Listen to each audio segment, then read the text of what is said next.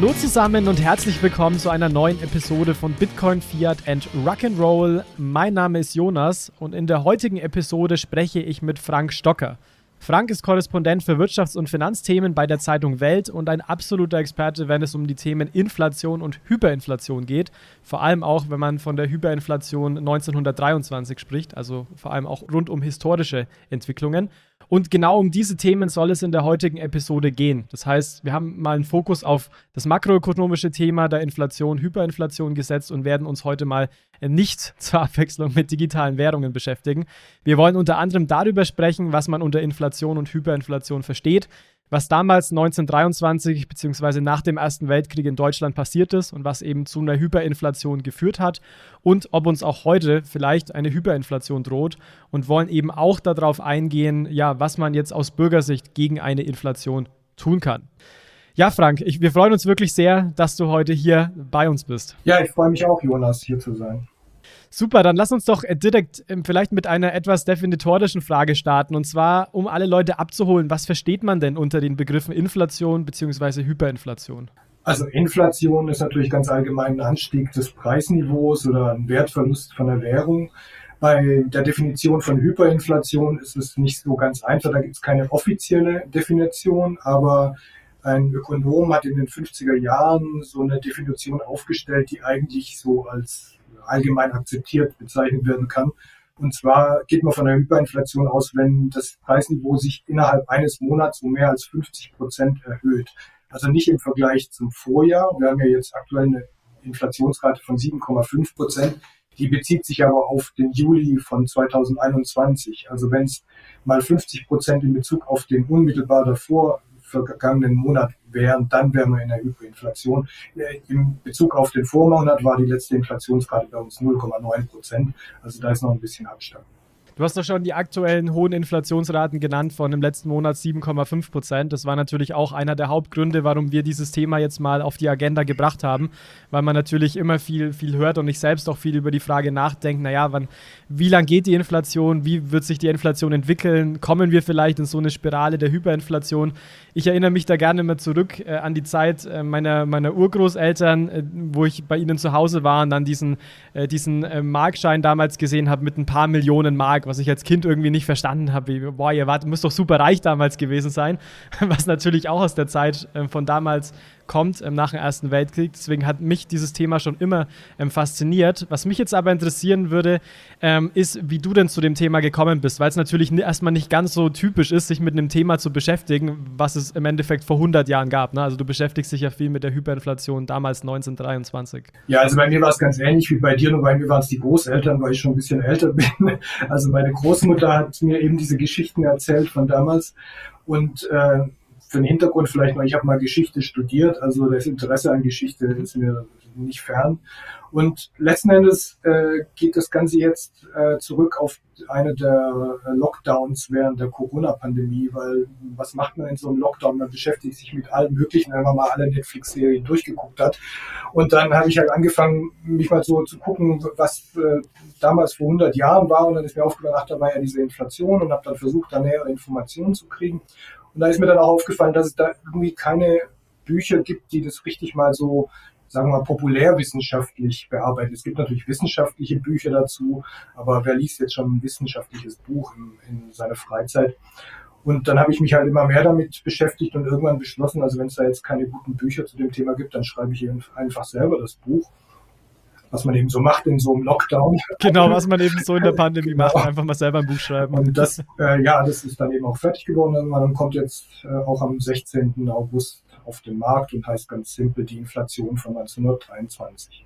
Das werden wir natürlich auch sehr gern in den äh, Show Notes äh, verlinken. Also jeder, der da Interesse hat, äh, guckt euch das gerne mal an. Ist auf jeden Fall absolut eine, eine Empfehlung an dieser Stelle. Hi, hier ist Alex. Auch im August arbeiten wir wieder mit Relay zusammen, unser Sponsor für diesen Monat. Unsere treuen Hörerinnen und Hörer kennen Relay. Für alle anderen hier nochmal die wichtigsten Eckpunkte.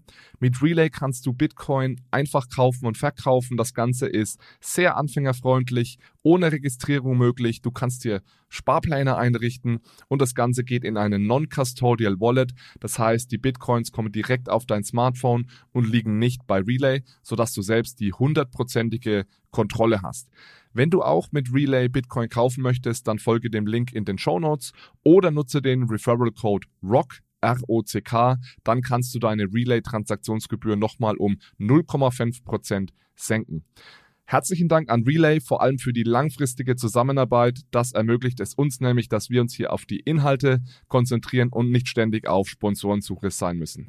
Dann lass uns doch direkt mal reinzoomen, Frank, und, und über die ähm, Hyperinflation damals eben im ersten Teil der Episode nach dem Ersten Weltkrieg äh, sprechen. Und zwar also zum Einstieg vielleicht, wie kam es damals zur Hyperinflation und was waren da, ich nenne es jetzt vielleicht mal wichtige Meilensteine ähm, hin zu dieser Entwicklung, die wir damals gesehen haben? Also das Interessante an dieser Geschichte ist, dass man den Beginn eigentlich auf den Tag genau festlegen kann. Das war der 3. August 1914.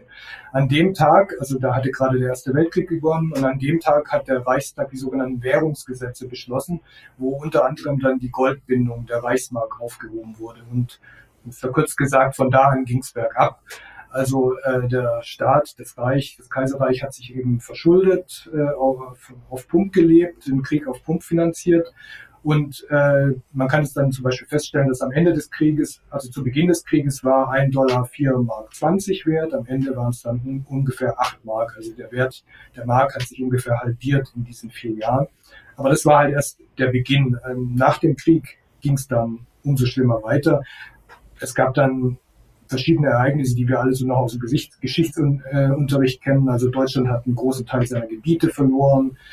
13 Prozent der Fläche, 10 Prozent der Bevölkerung, 75 Prozent des Eisenerzabbaus, 68 Prozent des Zinkabbaus und so weiter, neun Zehntel der Handelsflotte. Es wow, das kann man sich gar nicht vorstellen eigentlich. Eben, aber das allein war es ja nicht, das ist das Problem, sondern dazu kamen nochmal 1,5 Millionen Kriegsbeschädigte, 1,7 Millionen Kriegshinterbliebene, das waren ungefähr 5 Prozent der Bevölkerung. Also das wäre so, als wenn wir heute nochmal zusätzlich 4 Millionen Menschen hätten, die versorgten also neben den Arbeitslosen und Hartz-IV-Empfängern, die wir schon haben, die wir noch zusätzlich versorgen müssten. Und dann gab es eben noch das Thema der Reparation. Also nach dem Krieg haben die Alliierten festgestellt, im Versailler Vertrag, Deutschland trägt die Alleinschuld an diesem Krieg, was fraglich ist heute nachträglich betrachtet. Und aus dieser Alleinschuld heraus hat man dann gesagt, dann muss Deutschland eben auch Reparationen zahlen. Und das war das große Thema in den ersten Jahren nach dem Krieg. Und das hat dann noch sicherlich dazu geführt, äh, durch die Reparationszahlungen natürlich, du hast schon angenommen, dass die Verschuldung natürlich quasi explodiert sein muss, oder? Und ich würde mir so vorstellen, dass Deutschland dann auch immer so quasi kurz vor der Zahlungsunfähigkeit stand. Kann man sich das so vorstellen? Nee, weil äh, der Staat hat sich einfach so finanziert, dass er das Geld, das er nicht hatte, gedruckt hat. Also er hat, die, die Reichsbank hat einfach das Geld gedruckt. Das wurde dann immer höher, diese Summen. Ähm, und nochmal zu den Reparationen. Also die haben sich belaufen auf 132 Milliarden Goldmark. Da kann man sich jetzt nicht viel drunter vorstellen, aber die Goldmark war eben der Wert der Mark von 1913, also vor, vor Aufhebung der Goldbindung. Und diese 132 Milliarden Goldmark, das sind ungefähr 47.000 Tonnen Gold, die Deutschland an die Alliierten als Reparationen zahlen musste. Das gestreckt über viele Jahre, aber allein diese Summe war mehr, als die gesamte Wirtschaft in einem Jahr wirtschaftet hat. Also wenn man das auf heutige Zeit umrechnet, dann wäre das ungefähr so, wie wenn Deutschland 3000 Milliarden Euro an Reparationen zahlen müsste gestreckt, aber okay. also die Summe mag man sich ja. gar nicht vorstellen. Und das noch zu dem anderen, was ich vorher erwähnt habe, die verlorenen Gebiete und so weiter, die Kriegshinterbliebenen. Also es war wirklich eine Situation, die extrem war und nicht vergleichbar, um das vorwegzunehmen mit heute. Aber also wie gesagt, die Reichsbank hat das Geld gedruckt, was die äh, Regierung nicht hatte und die Inflation ist dann so nach und nach immer weiter gestiegen.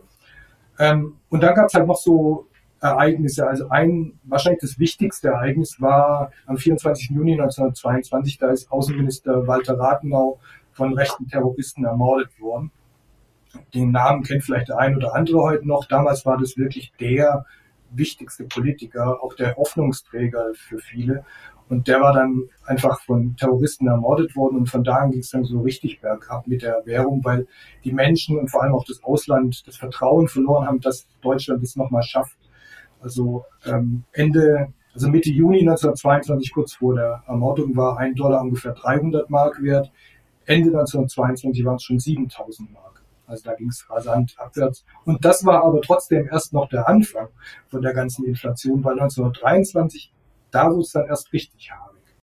Genau, da, da ging es dann quasi äh, inflationstechnisch richtig ab. Also um das vielleicht nochmal kurz zusammenzufassen und korrigiere mich gern, Frank, wenn, ich's, äh, wenn ich da was vermische. Also das heißt, der, der Startpunkt war wirklich dann 1914, wo es eben diese Anpassung der, der Währungsgesetze gab. Es gab da einfach eine, eine Situation mit extrem vielen, ich nenne es jetzt einfach mal ungünstigen Bedingungen, also Reparationszahlungen, Invaliden, ähm, an der Stelle die, die, hohe, äh, die, die, hohe Verschuldung. Und da kommen sicherlich noch viele, viele weitere Faktoren dazu, wo man vermutlich Stunden drüber reden könnte. Das heißt, die Inflation ist dann dadurch, dass auch Reparationen über die Notenpresse finanziert wurde, immer größer geworden, immer größer quasi über die Zeit. So ein, so ein Stein, der immer mehr ins Rollen kommt. Und dann der Tod oder der Mord an Rathenau 22 war dann so der der letzte Stein, der umgefallen ist, um das ganze Fass äh, zum Überlaufen zu bekommen. Kann man das so grob zusammenfassen? Im Prinzip ja, wobei es gibt dann noch einen Stein quasi oder noch, äh, was weiß ich, der, der, das Fass noch richtig zum Überlaufen gebracht hat. Und das war dann äh, im Januar 1923. Äh, Deutschland hatte gesagt, es kann die Reparationen nicht mehr bezahlen und daraufhin hat Frankreich das Ruhrgebiet besetzt das Rheinland war ja schon besetzt und das Ruhrgebiet dazu, das war, heute ist das Ruhrgebiet auch noch eine Wirtschaft, wichtige Wirtschaftsregion, aber damals war das das Wirtschaftszentrum Deutschlands überhaupt. Also das äh, in gar keinem Verhältnis zu heute. Und die deutsche Regierung konnte militärisch nicht antworten und hat deswegen dann äh, zum Streik aufgerufen in den besetzten Gebieten und hat den streikenden Arbeitern und Angestellten zugesagt, dass die Regierung ihre Gehälter weiterzahlt. Von Geld, das sie nicht hat. Also sie hat ohnehin schon immer riesige Defizite im Haushalt gehabt und jetzt kam, kam noch das drauf, dass sie für mehrere Millionen Arbeiter und Angestellte die Gehälter noch weiter zahlen sollte. Und daraufhin ist die Währung dann erst richtig äh, in die Höhe gestiegen. Also da kam dann die Phase, wo dann irgendwann äh, eine, ein Dollar eine Million kostete, irgendwann eine Milliarde, dann 100 Milliarden und schließlich am Ende waren es dann 4 Billionen Mark. Und, und, da erinnere ich mich jetzt 1923 äh, zu den Entwicklungen so ein bisschen an meine Schulzeit, dass man da wirklich so die Bilder von den Tafeln beim Bäcker sieht, wie du sagst, einmal kostet das Brot dann eben noch ein paar Tausend, am nächsten Tag gleich Millionen, dann Milliarden. Ähm, was, was mich interessieren würde, ist, wie, wie, wie lief dann, ich sage mal so, der Alltag oder das Leben damals in dem Sinne ab? Weil wenn ich mir jetzt vorstelle, es würde morgen das Brot zum Beispiel 1000 oder Millionen Mal so viel kosten wie heute, dann hätten sich ja meine Gehälter in dem Sinne, wenn ich jetzt noch einen Job hätte, nicht in dem Sinne angepasst. Das heißt, meine logische Konsequenz in dem Sinne wäre, dass ich es mir nicht leisten könnte. Ist das richtig? Wie, wie hat man das damals gemacht? Gab es da große Solidarität oder haben die Leute einfach nichts, nichts zu essen gehabt und sich mit Verwandten zusammengetan? Wie, wie kann man sich das so ein bisschen praktischer vorstellen? Also erstaunlicherweise hat das alles noch ziemlich ziemlich gut funktioniert, so bis Mitte 1923. Die Gehälter sind praktisch parallel gestiegen. Vor allem sind sogar interessanterweise die Gehälter der unteren Lohnklassen immer deutlich stärker gestiegen als die der vor allem der höheren Beamten, also die höheren Beamten, die am meisten, ähm, relativ gesehen am meisten Einbußen hinnehmen müssen. Nur in dem Moment, wo es dann ab Herbst 1923 so wurde, dass die Preise wirklich während des Tages schon gestiegen sind. Also da gab es dann Situationen, wo in der Berliner Markthalle das Brot morgens, was weiß ich, 100 Milliarden kostete und nachmittags 200 Milliarden. So schnell kann natürlich keine Lohnerhöhung gehen. Also da wurde es dann wirklich so problematisch, dass es dann auch zu Hungerrevolten kam. Es kam zu Plünderungen. Die Menschen sind aufs Land gefahren, weil es war auch ein äh, Effekt, die Bauern wollten ihre Produkte einfach nicht mehr verkaufen für wertloses Geld, weil wenn sie ihr Getreide oder was auch immer verkauft haben und das Geld eingenommen haben, am nächsten Tag konnten sie sich davon nichts mehr kaufen. Dann sind die Leute aufs Land gefahren mit voll, in vollen Zügen, haben Koffer mitgenommen, haben dann teilweise die Bauern gezwungen, mit Waffengewalt äh, äh, Produkte rauszurücken oder zumindest zu verkaufen. Also das waren dann wirklich dramatische Zeiten. Es gab dann Armenspeisungen von der Heilsarmee in den Städten. Es gab Menschen, die, die hungernd gebettelt haben auf der Straße. Also das waren dann September, Oktober, November 1923, diese Monate. Weißt du, ob es da Zahlen gibt, ähm, auch hinsichtlich Leuten, die dann wirklich auch verhungert sind? Also ist dir da was bekannt? Nee, da gibt es, also soweit ich weiß, keine konkreten Zahlen dazu. Was, was mich noch interessieren würde, wir sind jetzt ja schon mitten in äh, 1923, ist so ein bisschen die Frage, warum hat die Politik nicht darauf reagiert? Weil man hat ja dann doch gesehen, am Anfang lief noch relativ, waren die Schritte noch relativ, also relativ am Beginn der Hyperinflation relativ klein, die wurden natürlich immer größer. Warum hat man da nicht schon früher interveniert, beziehungsweise dann vielleicht die nächste Frage, wie hätte man denn intervenieren können? Weil das ist sicherlich auch keine einfache Frage in so einer Situation. Ja, also es gab da verschiedene äh, Ansichten, warum die Politik nicht eingegriffen hat. Frankreich beispielsweise hat immer gesagt, äh, Deutschland macht es bewusst, die führen das bewusst herbei, um die Reparationen nicht bezahlen zu müssen, um quasi nach außen zu zeigen, wir sind zu arm, wir können es nicht bezahlen und deswegen äh, erlasst uns die Reparation. Das ist natürlich jetzt zweifelhaft, dass ein Staat wirklich die völlige Zerrüttung der Währung bewusst herbeiführt. Anderer Punkt äh, ist einfach die politische Lage weil du gefragt hast, wie, was hätte man machen können, um die Reparation beispielsweise zu bezahlen. Also das eigentlich das Einzige, was gemacht hätte werden können, wäre, die Vermögenden zu belasten, weil Arbeiter, die den Großteil der Bevölkerung stellten, die hatten kein Vermögen, auf das man hätte zugreifen können. Man hätte industrielle Landbesitzer, Großgrundbesitzer, die hätte man belasten müssen, da das Geld einziehen müssen. Aber äh, die Regierung bestand aus einer Koalition meistens entweder nur aus den konservativ-bürgerlichen Parteien oder mit der SPD zusammen. Und gerade die Konservativen haben sich immer vehement dagegen gewehrt, dass die Industriellen oder die Großgrundbesitzer belastet würden. Das war ein Punkt. Dann gab es noch was, was ich erstaunlich fand bei meinen Recherchen, nämlich die allgemeine Wirtschaftstheorie, die es damals gab. Also heute ist ja klar, wenn die Notenbank Geld druckt, dann äh, verfällt irgendwann wahrscheinlich, es gibt noch andere Umstände, die erfüllt sein müssen, aber wahrscheinlich der Wert des Geldes. Damals herrschte die Theorie vor, die Inflation entsteht aus einem ganz anderen Grund und zwar aus, aufgrund des Außenhandelsdefizits. Also Deutschland war damals nicht Exportweltmeister, sondern hat immer mehr importiert als exportiert.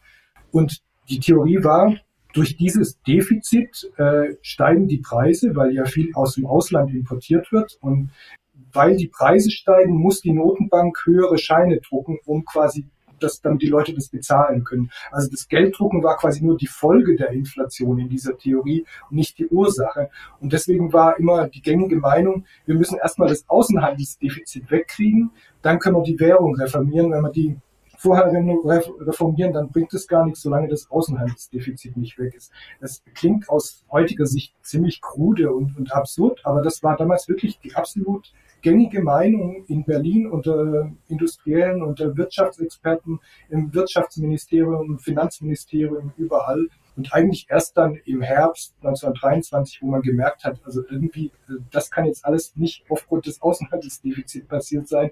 Da hat man dann irgendwann gemerkt, dass es eben andere Gründe geben muss und dass die wahrscheinlich im Gelddrucken begründet liegen. Und aber trotzdem noch mal eins vielleicht auch noch dazu es gab damals auch keine Beispiele. Also es gab ja sowas vorher noch nie, so eine Hyperinflation. Also für uns klingt es jetzt heute alles logisch, wie das abgelaufen ist, aber die hatten sowas noch nie erlebt. Also woher sollten sie wissen, wohin das Ganze führt? Das muss man sich vielleicht heute auch nochmal ins Gewissen rufen sehr, sehr spannend und ich finde äh, mich, mich fasziniert es wirklich, weil es so eine ganz andere Zeit war und auch ganz andere Theorien, ähm, die, die, wie du es gesagt hast, gerade auch im ökonomischen Sinne vorherrschten. Wir sind ja immer noch im 1923. Was mich noch interessieren würde, ist, wie lange hat denn die, die Hyperinflation dann letztendlich gedauert und wie ist man da wieder rausgekommen? Also wie hat man die Hyperinflation beendet, beziehungsweise welche Maßnahmen äh, hat man damals dann getroffen? Also die Hyperinflation hat am 15. November 1923 geendet. Das war der Tag, an dem die Rentenmark eingeführt wurde. Das war eine Währung, die privatwirtschaftlich organisiert war. Also die Rentenbank war ein privatwirtschaftliches Institut und äh, dieses Institut hat die Vermögen, also die Grundvermögen von Industrie und Landwirtschaft und Gewerbe belastet mit äh, Schuldscheinen, also mit Rentenpapieren, deswegen dann auch der Name Rentenmark und er hat diese Rentenmark eben ausgegeben Wichtig war aber, im gleichen Moment hat der Staat aufgehört, äh, sich auf Pump zu finanzieren. Also da waren ein paar Maßnahmen vorausgegangen. Im September hat äh, Deutschland aufgehört, die Streikenden in, an Ruhr und Rhein zu äh, finanzieren, hat also auch zur Aufgabe des passiven Widerstands aufgerufen. Dann äh, wurde beschlossen, dass ein Viertel der gesamten Beamtenschaft entlassen werden sollte. Das, wow. das, muss man sich heute mal vorstellen. Also ich könnte mir vorstellen, was hier los wäre, wenn nur ein Prozent entlassen würde. Und die wurden auch wirklich abgebaut. Also bis April 1924 waren wirklich 25 Prozent der Beamten entlassen worden. Und dann wurde auch noch die äh, Erwerbslosenfürsorge reformiert, in dem Sinne, dass sie nicht mehr komplett vom Staat, sondern zur Hälfte oder zu je 40 Prozent von Arbeitnehmern und Arbeitgebern und 20 Prozent vom Staat äh, getragen wurde, was den Staatshaushalt dann nochmal entlastet hat, sodass dann am 15. November der Staat äh, ein ausgeglichenes Budget hatte. Und das kombiniert mit der neuen Währung, äh, die auch ein ziemliches Vertrauen genoss, weil die eben auf einem realen Wert gegründet hatte. Das zusammen hat dann dazu geführt, dass quasi über Nacht die Inflation vorbei war und es ging dann noch zwei, drei Tage die Preise ein bisschen hoch und runter, aber danach waren sie stabil. Und die, die Preise waren dann deshalb stabil, weil man aus Sicht im Endeffekt der, der Bürger, der Unternehmen verstanden hat, dass das wirklich jetzt ein Neuanfang ist und auch jetzt wieder Vertrauen ähm, hatte? Oder was würdest du, würdest du sagen, es war der Hauptgrund, dass es dann vorbei war quasi? Ich glaube, das war vor allem ein psychologisches Moment. Also dieses, dieses Argument, dass es auf einem realen Wert basiert, diese Währung das hat den Leuten irgendwie eingeleuchtet, wobei man sagen kann, dies, dieser reale Wert ist eigentlich nur theoretisch gewesen. Also diese Belastung des Grundes, Bodens von, von den Vermögenden, im Zweifelsfall wäre das wahrscheinlich nicht eingezogen worden, wenn es jetzt drauf Genau, das finde ich auch nämlich ein interessantes Konzept. Ja, ja, aber äh, es hat den Leuten gereicht. Es, es gibt da auch einen, noch einen anderen historischen Hintergrund. Also in den 1860er Jahren wurden, äh, gab es so schon mal Rentenpapiere, die als sehr interessant und sehr zuverlässig galten für Investoren. Also da gab es eine historische äh, äh, Verbindung. Und dann gab es halt auch noch das Moment, dass ähm, eine Billion Reichsmark umgetauscht wurden zu einer Rentenmark, was dann dazu führte, dass dann ein Dollar wieder vier Rentenmark 20 wert war. Also genau der Wert, der zur Zeit der Goldbindung gegolten hat. Das ist auch nochmal so ein interessantes psychologisches Moment. Den Wert kannten die Leute noch aus der Zeit eben des Kaiserreichs und da wussten sie, da war die Währung immer stabil und das hat wahrscheinlich auch noch mitgewirkt, dass sie dann relativ schnell Vertrauen gefasst haben. Okay, interessant. Das heißt aber ja auch bei dem Wechselkurs, die Leute haben quasi alles verloren. Also ähm, kein Geld übrig. Äh, Im Prinzip ja, also äh, es kommt drauf an, wer. Also wer gespart hatte in, in, Bargeld oder auf dem Konto oder Lebensversicherung oder sowas hatte, dessen Geld war natürlich komplett weg. Wer beispielsweise in Aktien investiert hatte oder äh, Immobilien, Gold, der stand besser da, vielleicht, weil äh, das Gold, nämlich der Besitz zeitweise auch verboten war dann im Herbst äh, 1923. Genau, auf die, auf die Themen, was kann man äh, tun als, als Bürger, da gehen wir später im Detail am besten nochmal drauf ein. Vielleicht eine, eine Abschlussfrage noch zu, zu der Hyperinflation nach dem Ersten Weltkrieg.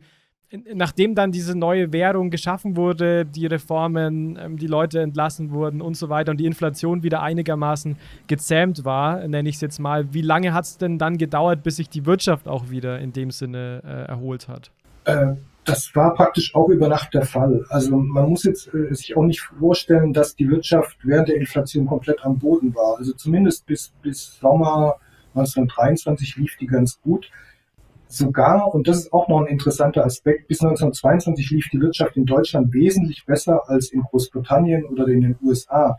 Dort nämlich hat man nach dem Krieg die Inflation unterbunden durch Zinserhöhungen, was zu einer Rezession geführt hat. Dort gab es Massenarbeitslosigkeit, Proteste auf den Straßen. In Deutschland ist die Wirtschaft rasant gewachsen in den Jahren. Und das war auch noch so ein Grund, warum die Verantwortlichen eigentlich keinen Grund sahen, die Inflation aufzuhalten, weil sie sahen, uns geht es wesentlich besser als den anderen Ländern, die es gemacht haben. Also warum sollten wir es tun? Und deswegen, die Wirtschaft hat auch noch weiter funktioniert, bis, also ungefähr, es ist in Schattierungen bis Mitte 1923 relativ problemlos, bis so lange, bis die Löhne eben mithalten konnten. Die Leute haben nach wie vor gekauft, die, die Fabriken haben produziert. Es wurde halt immer mehr Geld ausgezahlt. Irgendwann mussten die Gehälter halt in, in Beuteln äh, ausgegeben werden. Ähm, aber es funktionierte nach wie vor nur dann, als es wirklich chaotisch wurde, als die Preise dann täglich gestiegen sind. Da wurde es dann wirklich problematisch. Aber das war eine relativ kurze Phase von zwei, drei Monaten. Und nachdem das sich wieder beruhigt hatte mit der Rentenmarkt, war das quasi, also sag mal, innerhalb von vier Wochen alles wieder im Lot. Hey, hier ist nochmal Alex. Ich würde euch gerne auf unsere neue Website hinweisen. Dank unseres Website Masters Ekrem haben wir seit kurzem eine neue Internetpräsenz. Ihr findet uns unter www.bfrr.de, also wie Bitcoin, Fiat und Rock'n'Roll, www.bfrr.de. Auf unserer Website findet ihr natürlich alle Episoden, Informationen zum Podcast, zu den Podcast-Hosts, zu unseren Partnern, zu unseren Gästen und vieles mehr. Besucht uns doch gerne mal auf www.bfrr.de. Das finde ich äh, wahnsinnig interessant, weil das hätte ich persönlich auch nie gedacht, dass also A, die, die Löhne wirklich in der ähnlichen im ähnlichen Maße stark steigen und es deswegen dann in dem Sinne real gar nicht groß zu, zu Einschnitten kam, zumindest in einem, einem Teil der, der Zeit und dass eben dementsprechend die Wirtschaft auch gar nicht groß gelitten hat, sondern nur, du hast es gerade genannt, in der chaotischen Zeit dann ähm, so der Fall war.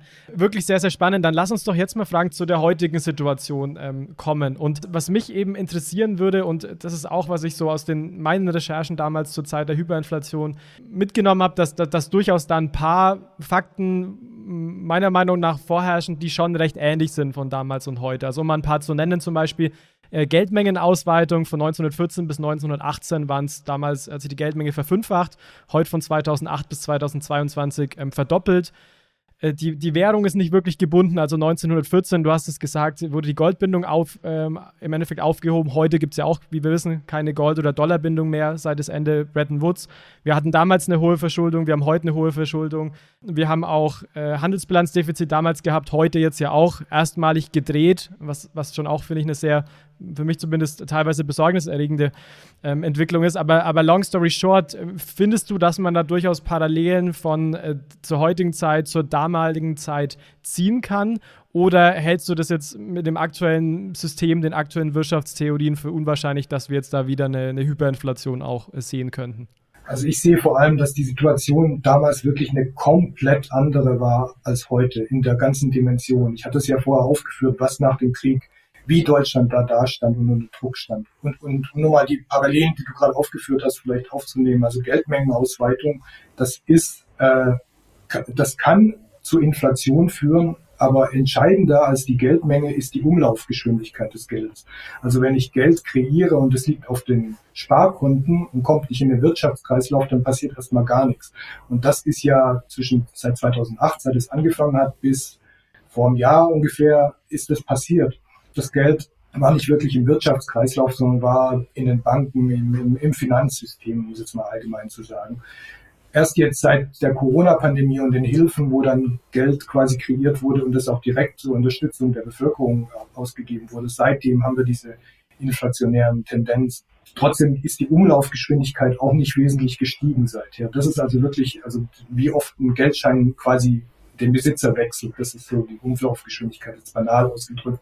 Und das ist nach wie vor nicht so, dass da jetzt die Situation herrscht wie damals. Also damals war es so, wenn man Geld, Bargeld bekommen hatte, war man musste man es unbedingt sofort wieder ausgeben, weil man wusste, es ist ja morgen weniger wert. Also so, hm, so weit sind wir noch nicht. Dann Thema Goldbindung haben wir natürlich nicht heute, aber äh, das Nicht-Vorhandensein von der Goldbindung ist eine notwendige Bedingung, aber nicht die keine ausreichende Bedingung für eine Inflation. Also nur deshalb, weil keine Goldbildung besteht, entsteht keine Inflation. Dann zu der Verschuldung, da reden wir echt auch über andere Dimensionen heute versus damals. Also wenn wir eine Reparationszahlung, wie ich es vorher genannt habe, in Höhe des gesamten Wirtschaftsleistung haben, das ist wieder eine ganz andere Dimension. Und noch, du hast noch die, den Außenhandel erwähnt. Das stimmt. Also die, die letzten, im letzten Quartal war die Außenhandelsbilanz, glaube ich, negativ. Aber gerade heute sind Daten gekommen, dass sie im Juni schon wieder positiv war. Also da müssen wir uns, glaube ich, jetzt nicht wirklich Gedanken machen, weil ich glaube, das ist nicht ein struktureller Wandel, der sich da gerade vollzieht, sondern das ist einfach der Tatsache geschuldet, dass die Energieimporte so teuer sind und dadurch halt die Importe einfach im, im Volumen größer sind als die Exporte. Aber und bei den Exporten haben wir das Problem mit den, mit den Lieferschwierigkeiten, Lieferketten und so weiter, dass da vieles nicht produziert werden kann, was exportiert werden sollte. Also das sind Dinge, die sich hoffentlich demnächst wieder auflösen können. Das heißt, du würdest, wärst da eher, wärst da eher entspannt, zumindest hinsichtlich ähm, der Hyperinflation, dass man sagt, das war damals schon nochmal eine ganz, ganz andere Situation. Da kamen viel, viel mehr Dinge zusammen äh, als jetzt heute, dass wir da jetzt keine äh, eins zu eins Parallelen in, in, irgendeiner, äh, in irgendeine Richtung äh, an, dem, an dem Sinne sehen. Also ich will die Inflation nicht kleinreden, die wir jetzt gerade haben. Die finde ich durchaus auch besorgniserregend, aber es ist nochmal was völlig anderes, ob, ob wir eine Hyperinflation kriegen. Da müssen wir echt vorsichtig sein, da irgendwie Parallelen zu ziehen, ähm, weil das da braucht also eine Hyperinflation entsteht wirklich nur in ganz, ganz, ganz extremen Ausnahmesituationen. Und es gibt ja genug, genügend Länder, USA oder Großbritannien, die hatten sowas nie, obwohl die auch, äh, also jetzt seit Bretton Woods, also seit 50 Jahren ungefähr, äh, keine Gold-Dollar-Bindung hatten und die hatten es auch vorher nie. Also die meisten Länder auf der Welt hatten nie eine Hyperinflation. Das sind wirklich sehr wenige Länder in sehr, sehr extremen Ausnahmesituationen, die das haben. Derzeit, auch interessant, haben wir es beispielsweise in der Türkei, also glaube ich, heute kamen die Zahlen 80 Prozent Inflationsrate, wobei gemessen gegenüber Vorjahr, also ist laut Definition noch keine Hyperinflation, aber ist schon auf dem Weg dahin. Und da haben wir ja auch was Interessantes, nämlich, dass der Präsident dort eine ähnlich krude oder abstruse Theorie verfolgt. Der sagt ja, also Inflation bekämpft man, indem man Zinsen senkt. Genau, ja, ich erinnere mich. Und das ist schon eine interessante Parallele zu dem, was ich vorher erklärt habe, wie so die Wissen, wirtschaftswissenschaftliche Meinung in Deutschland 1923 war. Ja, das stimmt. Das ist wirklich ein äh, spannender Punkt und auch interessant, dass du das ähm, nochmal erwähnst, weil man hört ja immer, dass Deutschland ein Land ist, was extrem Angst vor Inflation hat. Und da gibt es ja häufig einen Aufschrei, wenn man jetzt schon 2,5 statt 2 Prozent hat, um es mal vielleicht so ein bisschen plakativ zu sagen. Und wenn man jetzt in den Süden guckt, vielleicht Richtung Italien, da ist man da eher entspannter, was so ähm, die, die, die, vielleicht Stabilitätskultur in dem Sinne, vielleicht kann man es so nennen, äh, auch angeht du hast doch schon gesagt, in den wenigsten Ländern gab es Hyperinflation. Äh, gab es denn in Europa noch weitere Länder außer Deutschland, die, das, die ähnliche Erfahrungen hatten mit einer Hyperinflation in den letzten 100 Jahren? Also das gab es nach dem Zweiten Weltkrieg ähm, in verschiedenen Ländern, zum Beispiel die, wenn ich es recht weiß, die größte Hyperinflation aller Zeiten war in Ungarn 1948. Da waren wirklich, also Billionen waren dann noch winzige äh, Summen. Da gab es dann Billionen, Billionen Scheine. Also das war, ich weiß gar nicht, was das dann ist, Quintillion oder keine Ahnung. Also das ist wirklich eine große Zahl. also wirklich völlig absurd gewesen. Und dann nach dem Zusammenbruch des äh, Ostblocks, also äh, gab es dann in diversen Ländern Russland und äh, ich weiß es nicht im Einzelnen, aber in diversen ehemaligen äh, kommunistischen Staaten dramatische Abwertungen und ich weiß nicht, ob es immer Hyperinflation war, aber sehr, sehr hohe Inflationsraten. Was mich noch interessieren würde, ist, du hast damals schon gesagt, es hat eine sehr komische, sage ich jetzt mal im Nachhinein zumindest, ex post äh, vorherrschende Wirtschaftstheorie ist im Endeffekt in, damals vorhanden gewesen, hat man verfolgt ähm, im Mainstream. Da haben wir heute im Endeffekt schon, sind wir ein bisschen schlauer, was, was Inflation und Geldpolitik und so weiter angeht. Zumindest würden das jetzt die, die meisten Ökonomen sagen, vielleicht jetzt nicht die, nicht manche Bitcoiner, aber auf das Thema gehen wir jetzt heute an der Stelle mal ähm, nicht ein. Aber gibt es sonst, Frank, noch weitere ich sage jetzt mal, Entwicklungen oder Lektionen, die wir von damals mitnehmen können von der Zeit der Hyperinflation? Also irgendwas, was wir so als, als Lerneffekt, als Lessons learned mitnehmen äh, sollten und uns verinnerlichen sollten? Also jetzt so generell, also ganz allgemein auf, auf das Währungsgebiet bezogen, äh, finde ich, äh, ist ein wichtiger Punkt die Unabhängigkeit der Notenbank. Also die Reichsbank war zwar 1922 oder 1921 schon formal unabhängig geworden. Das war damals eine Forderung der Alliierten, weil sie gedacht haben, wenn die Notenbank unabhängig ist, dann druckt sie kein Geld mehr. Sie haben nur vergessen, dass die Leute an der Spitze der, Not der Reichsbank die gleichen waren, die vorher auch dort saßen und die haben einfach weitergemacht, was sie vorher schon gemacht hatten. Also, ähm, aber wenn eine Notenbank wirklich unabhängig ist und von, von politischer Einflussnahme und damals gewesen wäre, dann hätte sie das stoppen können, das Ganze. Sie hätte einfach sagen können, äh, wir drucken das Geld nicht mehr und dann wäre das der ganze Spuk vorbei gewesen. Also diese Unabhängigkeit der Notenbank ist, finde ich, wenn man keine Golddeckung oder keine Realwertdeckung von der Währung hat, wirklich essentiell. Und da gab es ja, das finde ich äh, eben auch problematisch in den letzten Jahren, diverse Bestrebungen, vor allem auch in den USA unter Trump, aber in Europa teilweise auch und gar nicht zu sprechen von Türkei oder anderen Ländern, eben diese Unabhängigkeit einzuschränken. Das finde ich eine gefährliche Entwicklung, wo man auch wirklich gewahr sein muss. Wenn man jetzt auf den Einzelnen guckt, was der sozusagen lernen könnte, ähm, da gibt's also natürlich äh, Sparguthaben und Versicherungen und so weiter, die gehen kaputt in der Hyperinflation und auch in einer geringeren Inflation. Aber interessant ist halt, äh, mit Aktien hat man eigentlich noch, ist man am besten gefahren, auch damals. Die sind zwar auch während der Inflation, also es dann wirklich völlig chaotisch wurde im Wert, um bis zu 90 Prozent runtergegangen, aber schon ein, zwei Jahre nach der Inflation war man praktisch wieder da, wo man vorher war. Und das waren die eben, die es äh, in, auf dem Sparbuch hatten, nicht. Deren Geld war für immer weg. Und äh, Gold, da muss man halt noch sagen, wie gesagt, hatte ich vorher schon mal erwähnt, im, im 1923 im Herbst wurden dann Gold- und Devisenbesitz verboten. Da gab es dann auch Devisenrazzien. Da wurden dann wirklich Cafés und Restaurants gestürmt und alle Gäste mussten ihre, ihre Hosentaschen leeren und wer immer Pfundnoten oder irgendwas dabei hatte, die wurden äh, konfisziert, ersatzlos und ebenso wurden Häuser gestürmt und wer Gold zu Hause hatte, der muss es abgeben. Deswegen ist Gold so eine problematische äh, Investition in Hyperinflation. Aber wie gesagt, ich habe gesagt, ich gehe nicht davon aus, dass wir eine Hyperinflation kriegen. In einer Inflation kann Gold durchaus ein guter Schutz sein. Dann lass uns da gerne noch mal so ein bisschen reinzoomen, weil ich finde, du hast wieder sehr viele spannende Aussagen hier getätigt. Vielleicht zu Beginn noch mal, bevor wir auf die Was können Bürger tun ähm, schauen, dieses Thema Unabhängigkeit der Notenbank, finde ich wichtig, dass du das ansprichst. Das ist im Endeffekt auch was, was man im Endeffekt in meinem VWL-Studium war das so, wurde es einem Bachelor immer auf jeden Fall so direkt so eingetrichtert, dass dieses eben wichtig ist, dass die Notenbank unabhängig ist und gibt ja auch verschiedene Studien, die das im Endeffekt, was, was du auch gerade äh, quasi mit anekdotischer Evidenz belegt hast, auch gezeigt hat, dass die Unabhängigkeit wichtig ist äh, an der Stelle. Und ich glaube, da haben wir an sich zumindest in Europa auch nochmal einen Vorteil gegenüber anderen Ländern, weil selbst in den USA ist die Unabhängigkeit ja nicht so hoch, zumindest wie äh, bei uns in Europa. Es ist natürlich auch immer so eine Art, äh, Art Trade-off, weil wenn man unabhängig gibt, gibt es natürlich auch auf der anderen Seite die Leute, die schreien, die ganzen ähm, EZBler ähm, im, im, Direktorium und so weiter, die sind ja wiederum, auch weil sie unabhängig sind, nicht direkt irgendwie demokratisch gewählt. Das heißt, die sind ja auch quasi niemanden an der Stelle in Anführungszeichen Rechenschaft äh, schuldig. Und das ist, finde ich, gar nicht so leicht, äh, mit, mit der Situation umzugehen, weil ja, an dem Punkt finde ich auch so ein bisschen was dran ist, wobei ich behaupten würde, dass man dieses Thema der Unabhängigkeit eben ein bisschen noch höher gewichten muss, als dieses Thema an dem Stelle nicht, nicht direkt politisch gewählt, an der Stelle zumindest vom, vom Volk ähm, über, über demokratische Prozesse. Ja, das, also demokratietheoretisch ist das ein Problem, gebe ich völlig recht. Nur äh, ich sehe die Lösung halt jetzt auch nicht daran, die Notenbanker zu wählen. Also das äh, finde ich problematisch, wenn die dann Wahlkampf machen müssten oder so.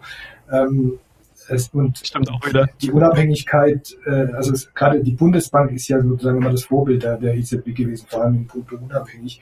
Und die hat halt auch ein paar Mal gezeigt, dass so eine Unabhängigkeit auch zu ungewollten Effekten führen kann. Also es gab ja 1966, 67 die erste Wirtschaftskrise nach dem Zweiten Weltkrieg in Deutschland und da sagen viele, dass die die Bundesbank ausgelöst hat, weil sie die Zinsen erhöht hat, obwohl die Wirtschaft schon deutlich geschwächelt hat.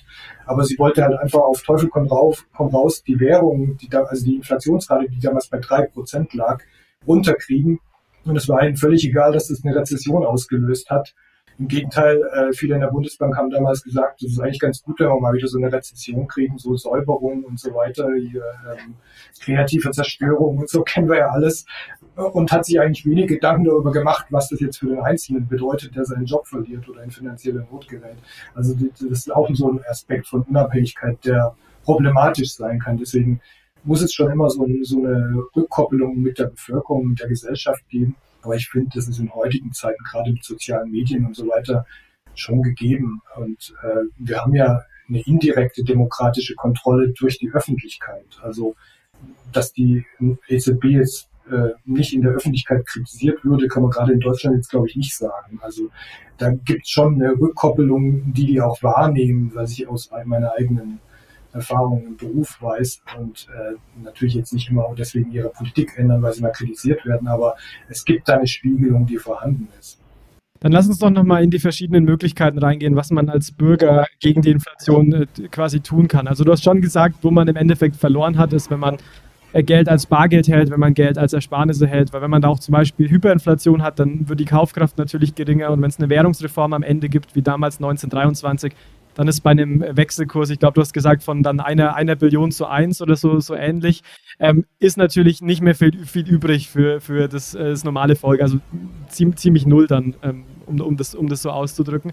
Das heißt, ähm, das ist eher raus. Ich meine, was, was man sich jetzt als, als, äh, als smarter Mensch tun könnte. Also es kam mir zumindest, dass man sagt, ähm, wie schaut es denn jetzt an der Stelle, ähm, an der Stelle mit, äh, mit, mit Krediten aus? Also gab es irgendwie viele Leute, die, die während der, der Hyperinflation dann äh, Kredite aufgenommen haben, beziehungsweise die waren wahrscheinlich schon so ausgestaltet, dass man da jetzt nicht irgendwie groß Profit rausschlagen konnte, oder? Also es gab einen großen Inflationsgewinner damals, der äh, ein ganzes Firmenimperium auf Kredit in dieser Zeit aufgebaut hat. Und den Namen kennt man vielleicht heute noch, das war Hugo Stinnes. Also Stinnes kennt man vielleicht noch als Konzern, aber das war, äh, ich, ich weiß nicht sozusagen, der Bill Gates von Deutschland damals. Also der, der war wirklich eine alles beherrschende Figur. Der hat sich alles zusammengekauft, äh, kommend aus der, aus der Ruhr, Ruhrgebiet, also hier Kohle, Stahl und so weiter, Zeitungen gekauft und alles Mögliche. Ein riesiges Imperium. Ähm, das, und auf Kredit, also es war einer der Gewinner. Generell war das mit den Krediten so, dass natürlich alle, die sich eine Immobilie oder was anderes auf Kredit gekauft haben, auch zu den Gewinnern gehörten, allerdings nur bedingt, weil äh, es gab dann nach der Inflation die sogenannten Aufwertungsgesetze. Da hat, äh, das ging auf ein äh, Urteil des Reichsgerichts in Leipzig zurück, das gesagt hat, das ist einfach ungerecht, wenn jemand einen Kredit aufgenommen hat und ist quasi durch die Inflation entledigt worden. Deswegen wurden dann quasi 25 Prozent des ursprünglichen Werts des Kredits nochmal wieder angerechnet, die man dann zurückzahlen musste. Man hat trotzdem also 75 Prozent Gewinn gemacht, das ist immer noch äh, recht gut abgeschnitten, aber dennoch gab es da Reaktionen. Und ähm, vielleicht generell noch zu dem Thema Immobilien.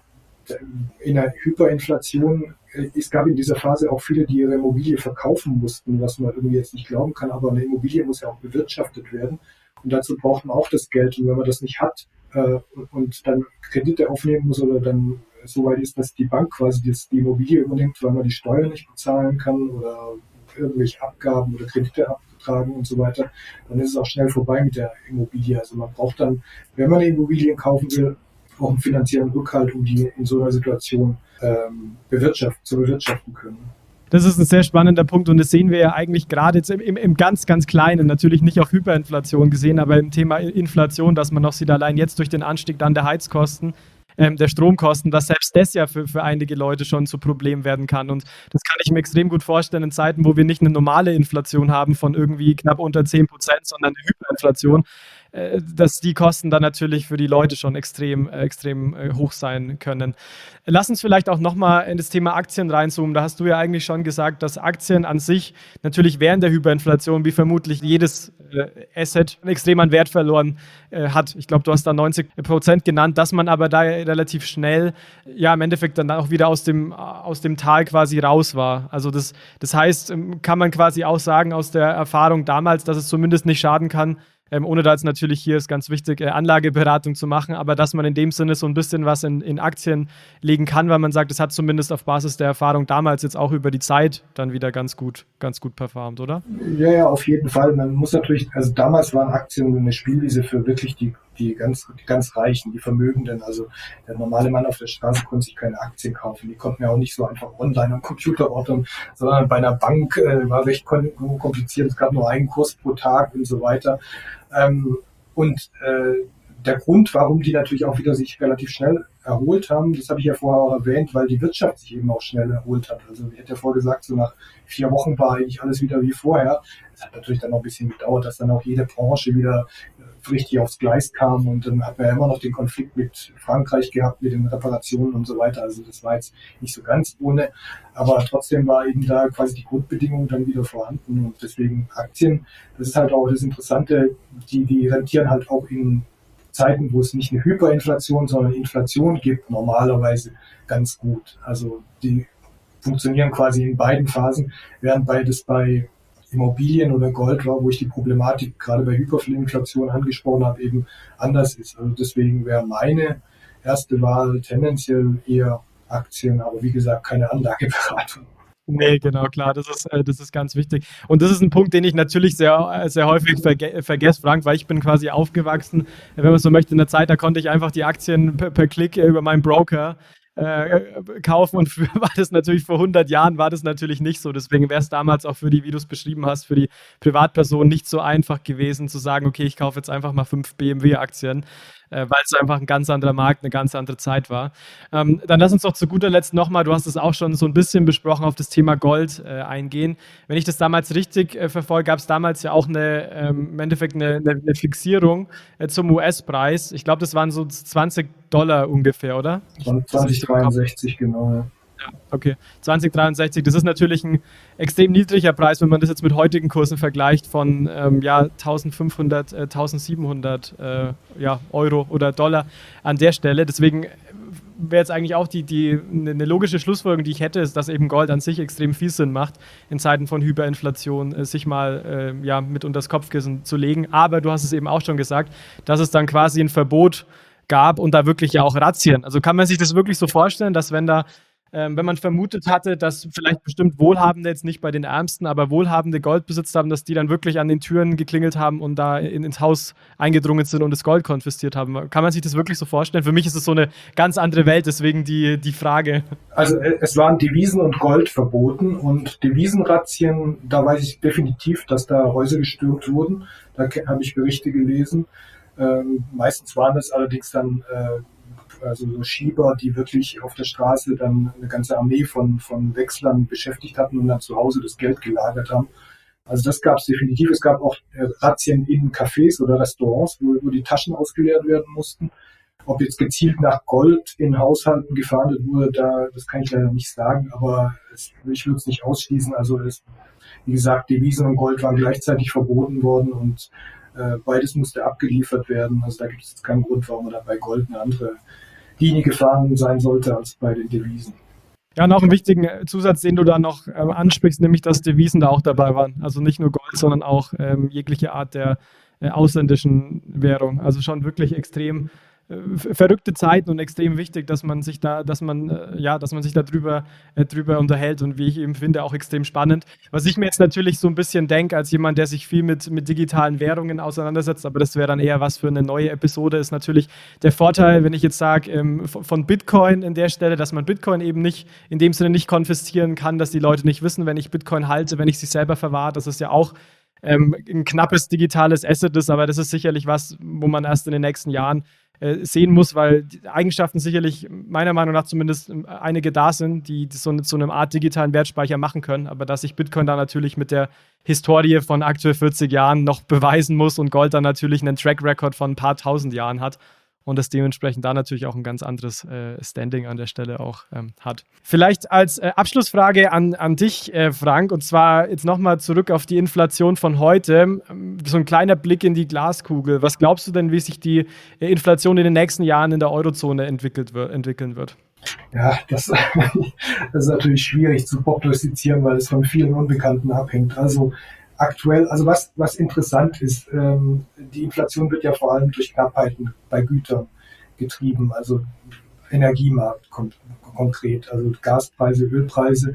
Und da sehen wir, gerade bei den Ölpreisen sehen wir eben schon, dass die deutlich zurückgegangen sind in den letzten Wochen und Monaten. Genauso auch andere Rohstoffpreise, Kupfer beispielsweise, sind wieder deutlich zurückgegangen, was natürlich mit den Zinserhöhungen in den USA zusammenhängt. Also die US-Notenbank hat klassisch das gemacht, was man eben machen sollte, um die Inflation einzudämmen. Zinsen erhöht, dann gibt es Rezession, Rezessionsängste, Produkte werden weniger nachgefragt und die Inflation geht runter. Wie sich das weiterentwickelt, hängt natürlich ab von letzten Endes von geopolitischen Strate äh, Zuständen ab. Also wenn Russland äh, aufhört in der Ukraine die Menschen zu bombardieren und vielleicht äh, sich zurückzieht und das Ganze sich beruhigt, dann ist das nichts ganz anderes, als wenn jetzt beispielsweise auch China noch Taiwan überfällt. Also dann reden wir wahrscheinlich von ganz anderen Zuständen auf der Welt, von ganz anderen Knappheiten, die das Ganze noch dramatisch verschärfen werden.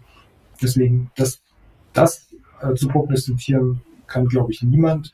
Wenn das alles so bleibt, wie es jetzt ist, dann werden wir in den nächsten Monaten, äh, August, September, Oktober, wahrscheinlich nochmal steigende Inflationsraten in Deutschland haben. Einfach deswegen, weil bestimmte Maßnahmen auslaufen, wie 9-Euro-Ticket, Tankrabatt. Dann ab, ab, ab, Oktober kommt die Gasumlage, die das auch nochmal nach oben treibt. Dann werden wir wahrscheinlich ziemlich deutlich über 8% liegen bei der Inflationsrate. Dann sollte sie aber im nächsten Jahr auch wegen Basiseffekten und so weiter wieder runtergehen. Aber wie gesagt, das ist unter Vorbehalt, dass äh, jetzt nicht alles sich wieder noch dramatisch ändert. Ich hätte auch letztes Jahr um die Zeit gedacht, im Anfang diesen Jahres geht die Inflationsrate wieder runter, aber dann kam der Überfall auf die Ukraine durch Russland und alles war völlig anders. Deswegen ist das schwierig so langfristig zu prognostizieren. Dann äh, würde ich sagen, an der Stelle bleibt es auf jeden Fall spannend, Es sind viele Faktoren, die die Inflation treiben und wir bleiben, bleiben auf jeden Fall dran. Ich darf mich an der Stelle auf jeden Fall bei dir, äh, Frank, für, ja, für das nette, nette Gespräch bedanken und dafür, dass du zu uns im Podcast gekommen bist. Ich fand es wirklich extrem spannend und fand es toll, wirklich auch mal mit jemandem äh, zu reden, der sich ja im Endeffekt mit den Situationen, die damals vorherrschten, 1923 oder rund um die Zeit im Detail beschäftigt hat und das auch so ein bisschen in dem Licht zu beleuchten, ähm, ja, mit heutigen Entwicklungen und dass wir da schon extreme, wie du es ja auch ähm, erzählt hast, extreme Unterschiede ähm, sehen von damals und heute und dass da schon extrem viele Dinge ähm, ja, auf einmal zusammengekommen sind. Vielleicht noch an die, für die Hörerinnen und Hörer, die gerne mehr über dich ähm, erfahren würden. Du hast ja schon gesagt, du hast ein Buch geschrieben, was jetzt Mitte August, also im Endeffekt ja sogar ähm, dann nur ganz kurz äh, nach Ausstrahlung der Episode erscheint. Das verlinken wir natürlich sehr gerne in den, äh, in den ähm, Show Notes. Und ähm, ich glaube, du hast ja auch noch, ähm, Frank, eine, eine, eigene Website und bist auch auf Twitter aktiv, wenn es um das Thema damals Inflation 1923 äh, geht, oder? Ja, genau. Also ich glaube, Twitter könnte vielleicht für viele interessant sein, weil da äh, publiziere ich jeden Tag Ereignisse des entsprechenden Tages vor 100 Jahren und auch die Preise aus der Berliner Zentralmarkthalle von damals. Da ist halt bis jetzt, bis jetzt sind wir im August 1922 sozusagen, sind die Preise langsam gestiegen, aber so langsam geht's jetzt so richtig äh, rasant aufwärts, wo man dann eigentlich jeden Tag Veränderungen sehen kann. Und man hat halt jeden Tag noch einen Hinweis, was da so passiert ist. Im Moment sind es halt immer die Reparationsdiskussionen, äh, die das Ganze beherrschen, aber manchmal sind es auch andere Ereignisse. Das könnte, glaube ich, ganz interessant sein. Ab und zu veröffentlicht dann auch noch auf Videos zu dem ganzen Thema auf YouTube und äh, habe eine eigene Webseite zu dem Thema und das Ganze läuft immer unter dem Namen Inflation 1923. Also sowohl auf Twitter, auf Facebook, auf Instagram, auf YouTube, überall der gleiche Name. Super, überall. Das werden wir auf jeden Fall alles in den Show Notes äh, verlinken und ich kann es wirklich jedem nur empfehlen. Ich, ich lese da auch ab und zu. Ich schaffe es leider nicht jeden Tag, mir die Ereignisse anzuschauen, aber ich finde es extrem gut aufbereitet und kann das äh, jedem empfehlen, der sich mit den Themen in meinem Detail beschäftigen möchte. Und wir haben ja heute gelernt, Frank, besonders spannend wird es dann 1923. Das heißt, äh, jetzt so langsam sollte man auf den Zug dann aufsteigen, weil in ein paar Monaten äh, ja, geht dann, wie wir wissen, so, so richtig die, die Post ab, was die, was die Preise betrifft. Genau. Gut, an der Stelle, wie gesagt, nochmal äh, Dank an dich. Ähm, schön, dass du heute bei uns warst und natürlich auch ein Dank an euch, liebe Hörerinnen, liebe, Hör liebe Hörer, dass ihr heute wieder dabei wart. Ihr wisst, wenn euch der Podcast gefällt, empfehlt uns gerne weiter, gebt uns eine gute Bewertung bei Spotify, bei Apple Podcasts oder wo ihr eure Podcasts hört. Und ja, wir freuen uns schon auf nächstes Mal und hoffen, dass ihr natürlich wieder mit dabei seid. In dem Sinne, euch noch einen schönen Resttag und bis bald. Ciao, ciao.